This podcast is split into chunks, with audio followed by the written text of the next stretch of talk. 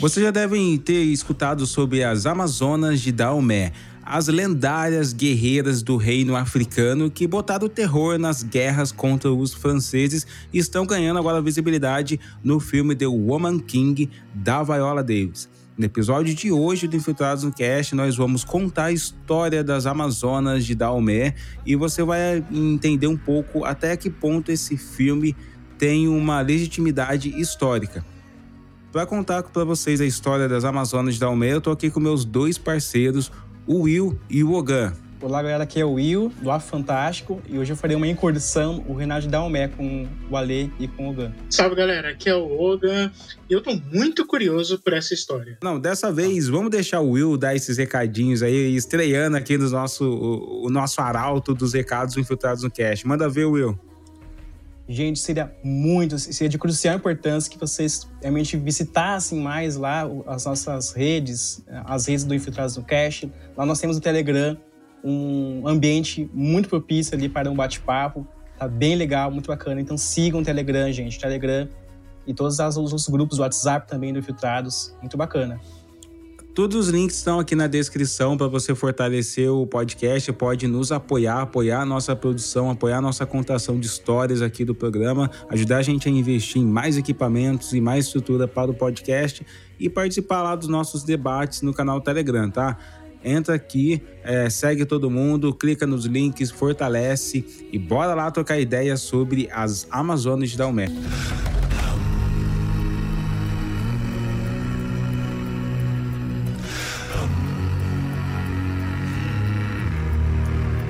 Começar de um ponto é, que me causava muita estranheza, Will. Esse nome Amazonas de Daomé me parece muito zoado, né, cara? Mas todo mundo conhece a galera por esse nome. E que eu tenho certeza que é um nome europeu, né? Era como os europeus chamavam aquelas guerreiras quando estavam olhando para elas. É, quem elas são, basicamente? As Aossi, né? Que na linguagem Fun que significa esposas do rei, né? Ou Mino, que significa nossas mães. Elas de fato eram grandes guerreiras implacáveis, né? Que deixaram, que deixavam de fato os, os exércitos franceses temerosos, né? Durante todo o período do século XVII até a segunda metade do século XIX. E, e é interessante, Will, que assim, é, quem teria iniciado o treinamento militar dessas mulheres era o arroço, que é um título usado pela realeza dos reinos Alada e Daomé. São reinos muito importantes, a gente vai contar para você a história desses reinos daqui a pouco.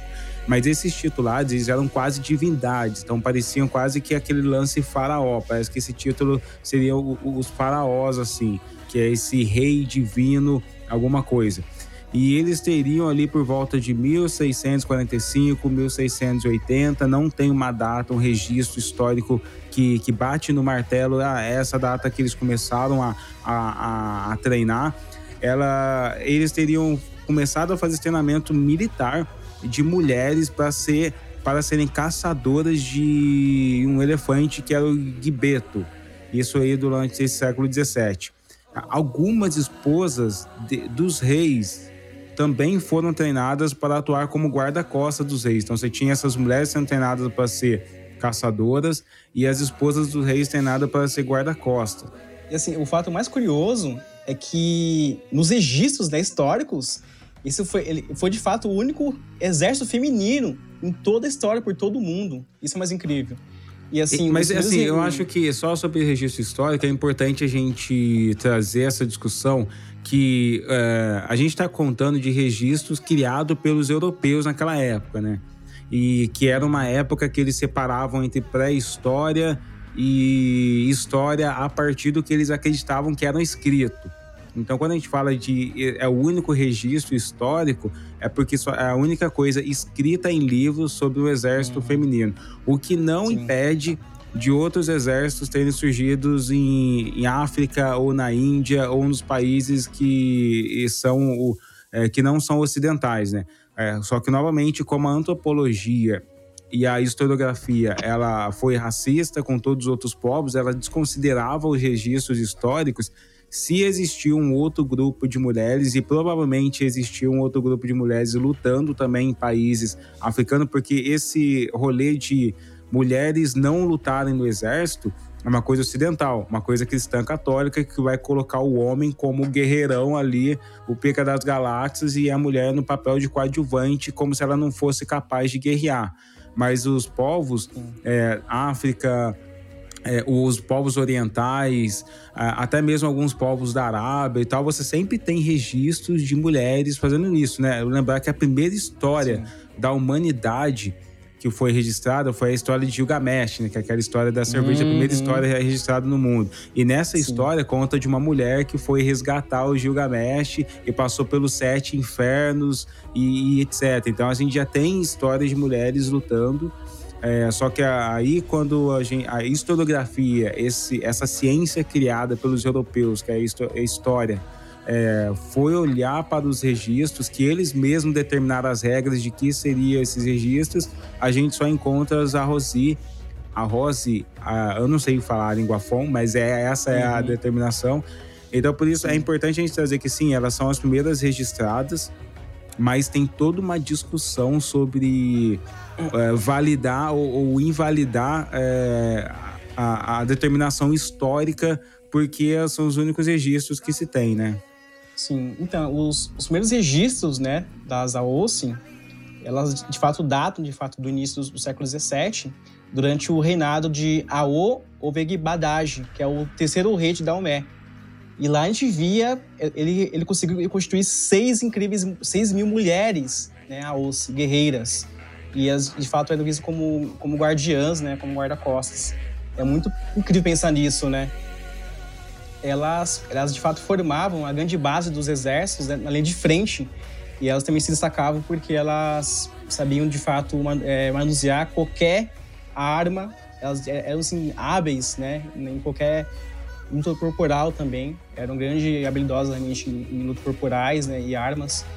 E é incrível pensar né, que elas esperaram tanto né, a história que acabaram que as próprias Dora Milaje são inspiradas nela, né? A gente vai falar um pouco sobre Daomé, porque se você já tem um conhecimento histórico, você sabe que Daomé foi um dos principais, é, se não o principal distribuidor no tráfico de escravos para o mundo, né? E, e isso tem um, um, papel importante na, é, na construção de toda a história, inclusive do Brasil. E isso leva a um fato curioso que algum, as Arrose, as mulheres guerreiras que foram chamadas de Amazonas, elas eram treinadas também nos rifles Winchester. Mas vamos falar um pouco sobre Daomé. O reino de Daomé foi fundado ali é, no, no, meio de, de um caldeirão de que era uma guerra com vários outros pequenos impérios, como o Império Oyo e outro império, é, como tinha o povo de Uidá, eles estavam sempre guerreando entre eles. Até que em 1600, provavelmente ali por volta de 1600, ele, essa região tem contato com holandeses, franceses e britânicos. E eles, eles começaram a interagir por quase 100 anos ali, sabe? É, tem um livro que é Os 100 Anos do, da Construção, da Queda de Uidá, que a, geralmente a galera acredita que ah, os franceses, os portugueses, os europeus chegaram lá e já chegaram escravizando todo mundo. Não.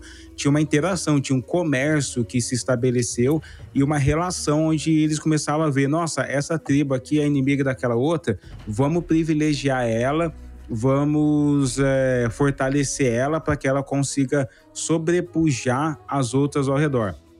E aí o povo que teria formado Daomé, eles eram um povo que eles estavam em guerra há muito tempo e eles já tinham o hábito de criar é, pessoas escravizadas é, que foram que eram derrotadas das guerras. Então eles chegavam lá, derrotavam o, outro povo e no processo de aculturamento deles, eles escravizavam. Isso é, um, é uma coisa que acontecia muito em Roma também. Você ocupava um uhum. povo e aí para você fazer com que aquele povo se a, fosse acostumado com a condição dele de conquistado, eles passavam vários anos escravizados. Isso aconteceu muito com esse povo de Daomé. Só que chega nesse processo, os franceses, os holandeses começam a observar e falam: olha, e se a gente fortalecer eles? E se a gente der armas? E se a gente der tesouro? E se a gente fizer um acordo para que nosso posto comercial continue crescendo e o império dele vá crescendo também? E foi assim que eles é, começaram a se estabelecer. Quando Daomé se torna efetivamente um reino, eles já, é, já estavam praticamente conquistando tudo ao seu redor. Eles já, estavam, eles já eram o maior reino ali ao redor. Eles já tinham conquistado o Idá, o Idá que tem aquele a árvore que era utilizada a árvore do esquecimento, onde cada pessoa, antes de entrar no navio negreiro, tinha que fazer nove voltas ao redor da árvore para esquecer seus, seu passado, seus ancestrais, seu nome, e aí ele era batizado e entrava no navio negreiro e vinha provavelmente para as Américas. Então, quando isso acontece, Daomé já é um grande reino, ele já tem negociações, principalmente com os portugueses, e, e, e principalmente com o Brasil também. Então, o Daomé se tornou esse Sim. grande reino escravista por conta de todo esse complexo sistema de corrupção, de é, favorecimento e de guerra, que foi essa máquina de guerra incentivada pelos europeus.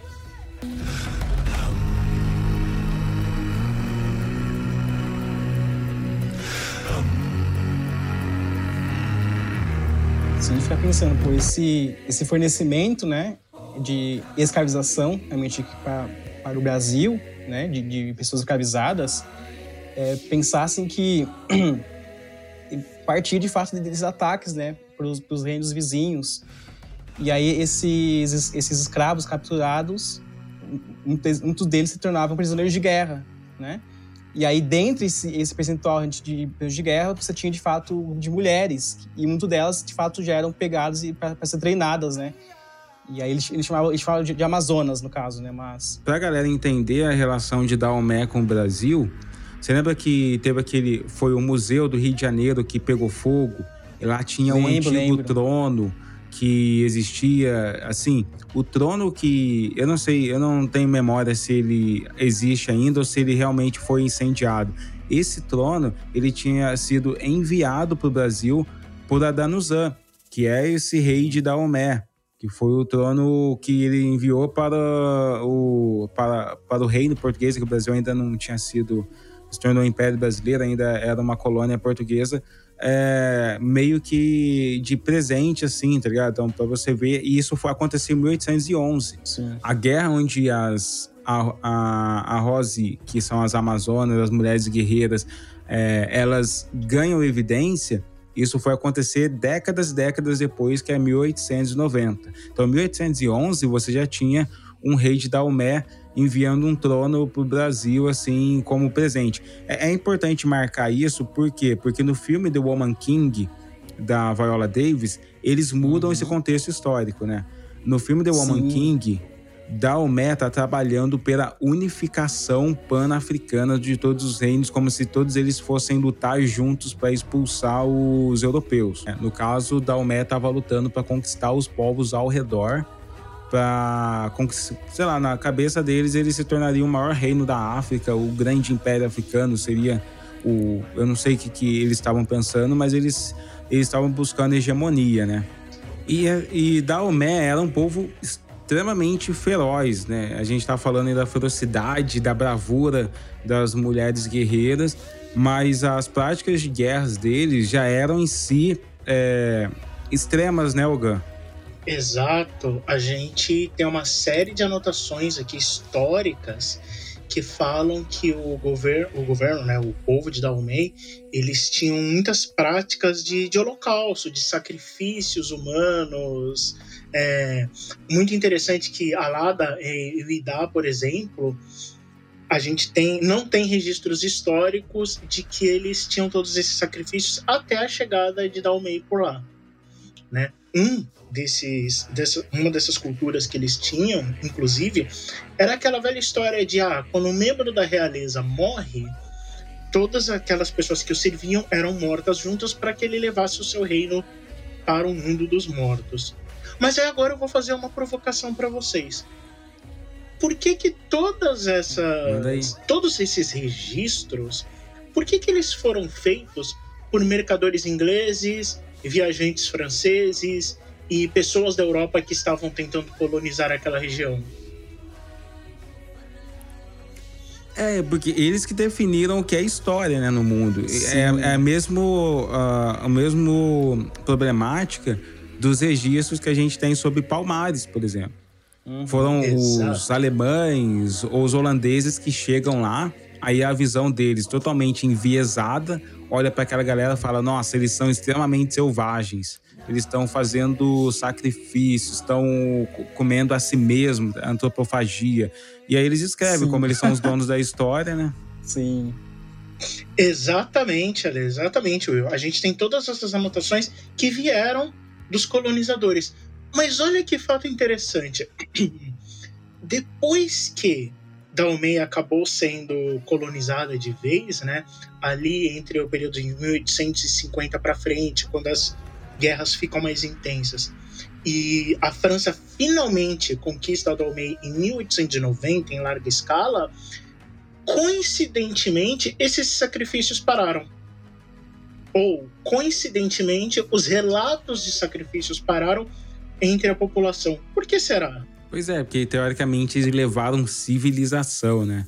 É, tem um fato que é importante a galera saber, que aconteceu na história, assim, da África algumas hecatombes, né? Como o próprio Chaka Zulu. A gente tem que fazer um episódio sobre Chaka Zulu um dia, porque... Oh, legal é, é poderosa a história dele. Foi o cara que revolucionou o sistema militar africano e que no último ano da dele, quando a mãe dele morreu, ele resolveu matar todo mundo que nascesse naquele ano. A gente vai falar sobre isso ainda. Mas, é, efetivamente, assim, é, existem muitos relatos, como você trouxe, de que eles cometiam assassinatos é, em massa para irrigar o ele chamava irrigar a sepultura dos reis, né? Sempre que matava-se um membro da realeza, eles pegavam vários inimigos de guerra ou pessoas escravizadas e faziam esse mega ritual assim que é assassinar todos os inimigos. Não era uma prática, infelizmente, não é uma prática incomum desse, dos povos no mundo todo, né? Os vikings faziam isso, o, os astecas e maias, eles, eles também faziam algum, algumas coisas parecidas.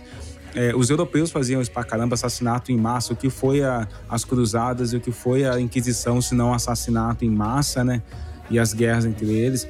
Então, é, apesar dos registros serem mega duvidosos, não é duvidável que eles cometessem esse tipo de coisa, assim, porque é, o povo de Dalmério foi feroz, assim, nas práticas de guerras deles. Eles iam, assim, com força mesmo. Não, não é à toa que eles é, se aliaram com portugueses, holandeses e conquistaram tudo ao redor, né?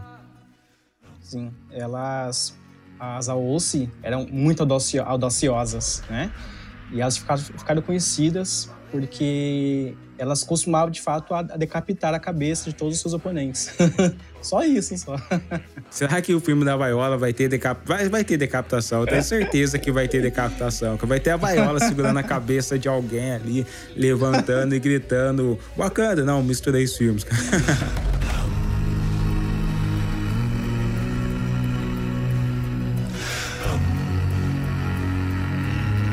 Aqui, tem um rei muito é, enigmático e que marcou muito a história do, de Daomé, que não sei se vai estar no filme da, é, da The Woman King, que é o Agaja.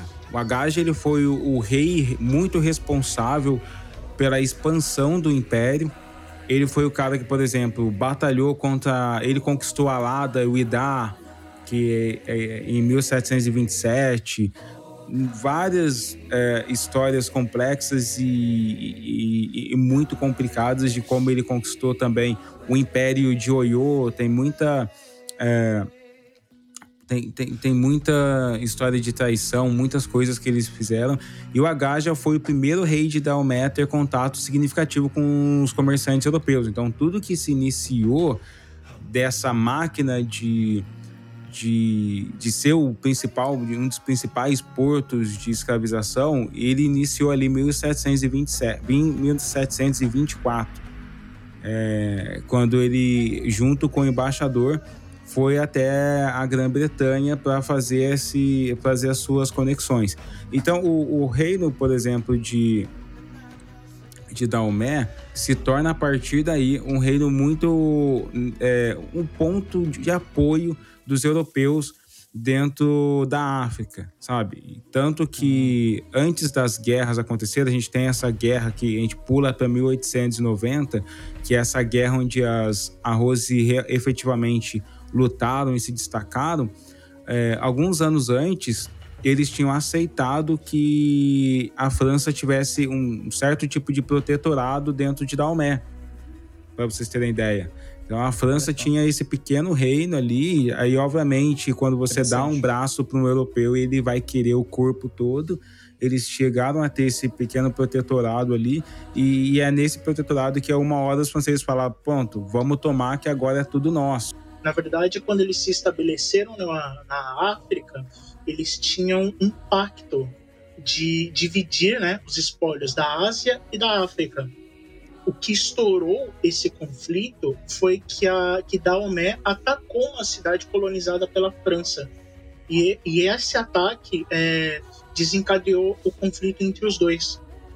Essa guerra mesmo foi uma guerra muito rápida, né? Uma guerra de quatro anos que aconteceu e infelizmente Daomé perdeu a guerra e depois se tornou é, uma colônia francesa.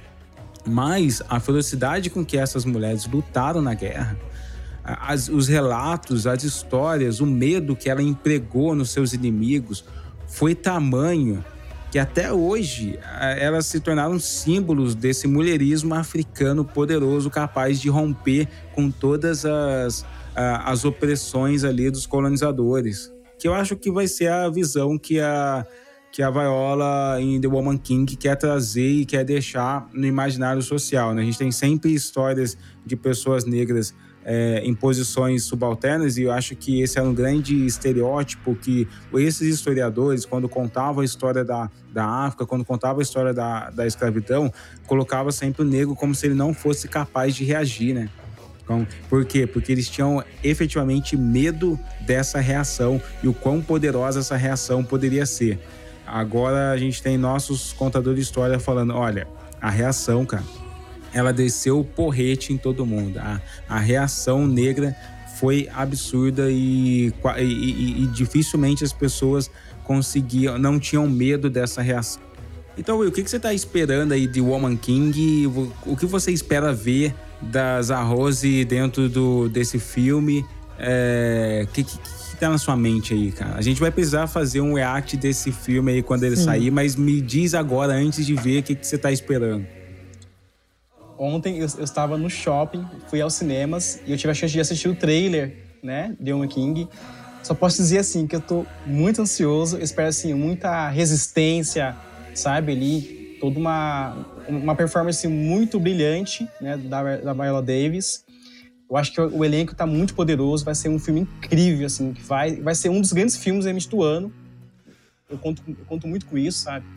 E ali a gente vê assim ali grandes estrelas ali no, no elenco e vai ser um filme sensacional, gente. Vai ser muito emocionante. Acho que vai ser um dos que eu vou chorar também, junto com o Pantera Negra, lá em novembro.